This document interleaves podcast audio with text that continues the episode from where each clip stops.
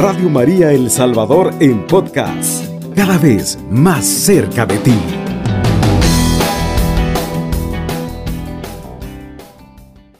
Este día vamos a reflexionar acerca de la palabra de Dios y la reflexión tiene como tema Enfrenta tus temores y vive en paz.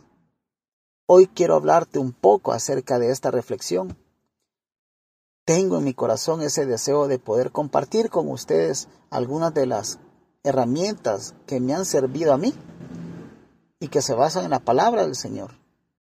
A esto, queridos hermanos, querida hermana, a eso es lo que estamos queriendo lidiar todos con nuestros temores, con nuestras preocupaciones, con las ansiedades que sentimos por los momentos difíciles que estamos pasando. El Señor nos quiere enseñar muchas formas hoy en este día de cómo podemos vivir en paz. Yo sé que ustedes ya lo saben, pero a veces hace falta que alguien más nos la recuerde. Porque vivir en paz tiene que ver con buena parte, con este punto en donde yo concentro mis pensamientos, en donde yo voy a enfocar mis pensamientos. Vivir en paz, queridos hermanos, tiene que ver con una decisión que yo voy a tomar, con una decisión que nosotros vayamos a tomar o que tomemos.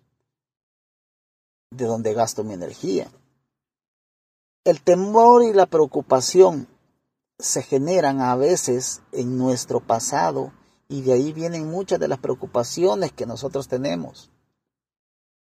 Algo vivimos atrás en ese pasado trasfondo del cual venimos y nos ha enseñado a temer, nos ha enseñado a preocuparnos demasiado.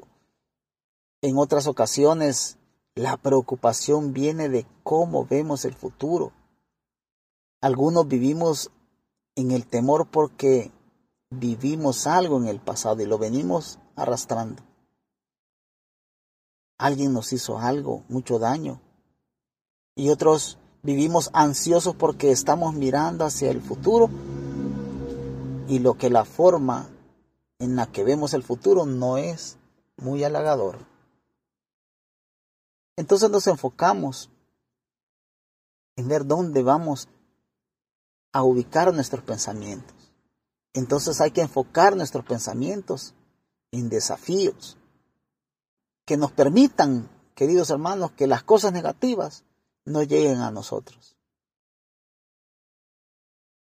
A veces eh, hemos vivido un pasado que nos llena de temor y que nos hace pensar y sentir temor por los posibles problemas que vayamos a enfrentar en el futuro. Quizás también vivimos en temor cuando ponemos nuestra atención mental y espiritual y otras cosas fuera de lo que Dios es, lo que Dios dice, lo que Dios ha hecho y lo que Él dice que yo puedo hacer en Él. A los que escogen mirar a Dios, a los que escogemos mirar a Dios. Estoy diciendo esto, queridos hermanos, porque Dios nos da claves para vivir libre del temor y de la preocupación. Y es que yo escojo mirar a Dios, creer lo que Él dice, observar lo que Él hizo en el pasado y armarme de fe para mi futuro. Escuchen bien, yo escojo mirar a Dios, creer lo que Él dice, observar lo que Él hizo en el pasado y armarme de fe para mi futuro. Esa es la clave. Esa es una de las claves que Dios nos da. Ese es uno de los pensamientos que debemos de tener. Y de eso es lo que yo quiero hablarles hoy en este momento de reflexión. A los que escogemos mirar a Dios y a su carácter como la base para caminar. Esos son a los que Dios les promete su paz.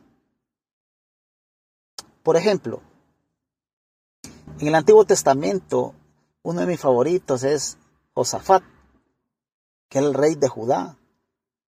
Josafat se enfrenta a una noticia aterradora porque le avisan que hay tres ejércitos que vienen a invadir el país, que vienen a invadir la capital Y claro, él, él, dice de buenas a primeras, dice la escritura, que se atemorizó. Y entonces, como con ayuno, convocó a todo el mundo para venir a la plaza principal de la ciudad de Jerusalén. Se tiraron al piso y en ayuno oraron al Señor. Y me encantaría que usted y yo revisemos nuestra oración ante el Señor, porque la oración de Él es poderosísima y es tremenda. Pero en esa oración, Él le dice en pocas palabras al Señor, es una oración, de, estoy hablando de Josafat. Viene Josafat y le dice en pocas palabras al Señor, Señor, tú libraste tu pueblo en el pasado, tú te mostraste poderoso. Mira, Señor, la verdad que nosotros no podemos hacerle frente a esto. No podemos, no tenemos con qué. Estamos aterrorizados. Esa fue la oración de Josafat ante el Señor. Pero si usted lee el versículo, me encanta así enormemente lo que dice al Señor. Mire qué palabras las que le dice Josafat. Y le dice, pero nuestra esperanza está en ti. Qué hermoso, qué escuela, qué aprendizaje para nosotros, porque muchos deberíamos de tomar esa actitud de Josafat. Él decidió a dónde iba a poner su atención. Podía ponerla en el desastre inminente que iba a pasar, o podía poner los ojos en Dios. Y por eso ayunó y oró y dijo, vamos a poner los ojos en ti, Señor, aunque no sabemos cómo vamos a salir de esta. Amén. Qué maravilloso de verdad. ¿Y sabe qué? Pasa cuando se... ¿Qué pasa cuando se pone a Dios primero ante todo? Dice la escritura que un músico lleno del Espíritu Santo, como los músicos que tenemos aquí en, en, nuestras parroquias, ¿verdad? En la radio cuando llegan nuestros hermanitos a alabar al Señor, llenos de la presencia de Dios, llenos del Espíritu Santo que buscan a Dios uno de sus sacerdotes músicos se levantó y dijo lleno del Espíritu Santo, el Señor dice no tengas miedo ni te acobardes porque la batalla no es de ustedes sino mía, dice el Señor. Amén. Qué maravillosas palabras. El Señor dice, no tengas miedo, hoy que tú estás enfermo, hoy que tú estás pasando por dificultades, hoy que tú estás pasando por esa tormenta, por esa calamidad ni te acobardes porque la batalla no es tuya ni mía, dice el Señor. Qué maravilloso, qué maravillosas palabras las que el Señor nos dice. Así que querido hermano, querida hermana, nosotros, ustedes que están pasando por esas situaciones difíciles, que estamos pasando por enfermedades, que estamos pasando por ese mal momento. Así como ese sacerdote músico se levantó y le dijo en ese momento al pueblo que no tuvieran miedo. Pues hoy te digo a ti, no tengas miedo, el Señor está contigo. Ánimo, el Señor va a romper cadenas, va a romper la cadena de la enfermedad, va a romper la cadena de esa situación legal que estás pasando va a romper las cadenas de la injusticia que estamos viviendo. Solo ora, ayuna y ten fe. Que tengamos esa fe, que pongamos esos ojos, como lo hizo Josafat, que él tenía dos opciones.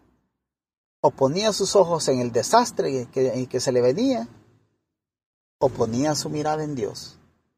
Pero me gusta que la actitud de él ni lo pensó dos veces cuando él dijo, vamos a orar, convoquemos al pueblo, nos reunimos todos en la plaza y todos vamos a orar y ayunar. Y qué bonito porque el padre Pío de Petelchina decía, en cuanto más seamos orando, pidiendo por lo mismo, más fuerte es la oración, decía el padre Pío. Y hoy con eh, eh esas palabras del padre Pío con lo que hacía Josafat, unirlos a todos y orar por lo mismo, la oración tuvo más fuerza. Entonces, ese sacerdote enviado por el Señor, dándole las palabras de aliento en ese momento al pueblo, les dijo, y se lo repito, para que no se les olvide, hermanos, hoy que estamos pasando por esa mala situación, esta batalla que estamos viviendo no es de nosotros, es de Dios. Y se lo voy a repetir para que con eso vamos a cerrar esta reflexión. El Señor dice, no tengas miedo ni te acobardes, porque la batalla no es de ustedes, sino mía, dice el Señor. Así que queridos hermanos, queridas hermanitas, nadie dijo que fácil, nadie dijo que el caminar por, por los caminos del Señor iba a ser todo azul, como decimos nosotros, iba a ser todo color de rosa. Pues no, al contrario, como dice en el Eclesiástico 2, dice, si has decidido seguir al Señor, prepárate para la prueba, prepárate para la calamidad. Pero también el Señor dice en la palabra de Dios, que dice que Dios azota al hijo que ama.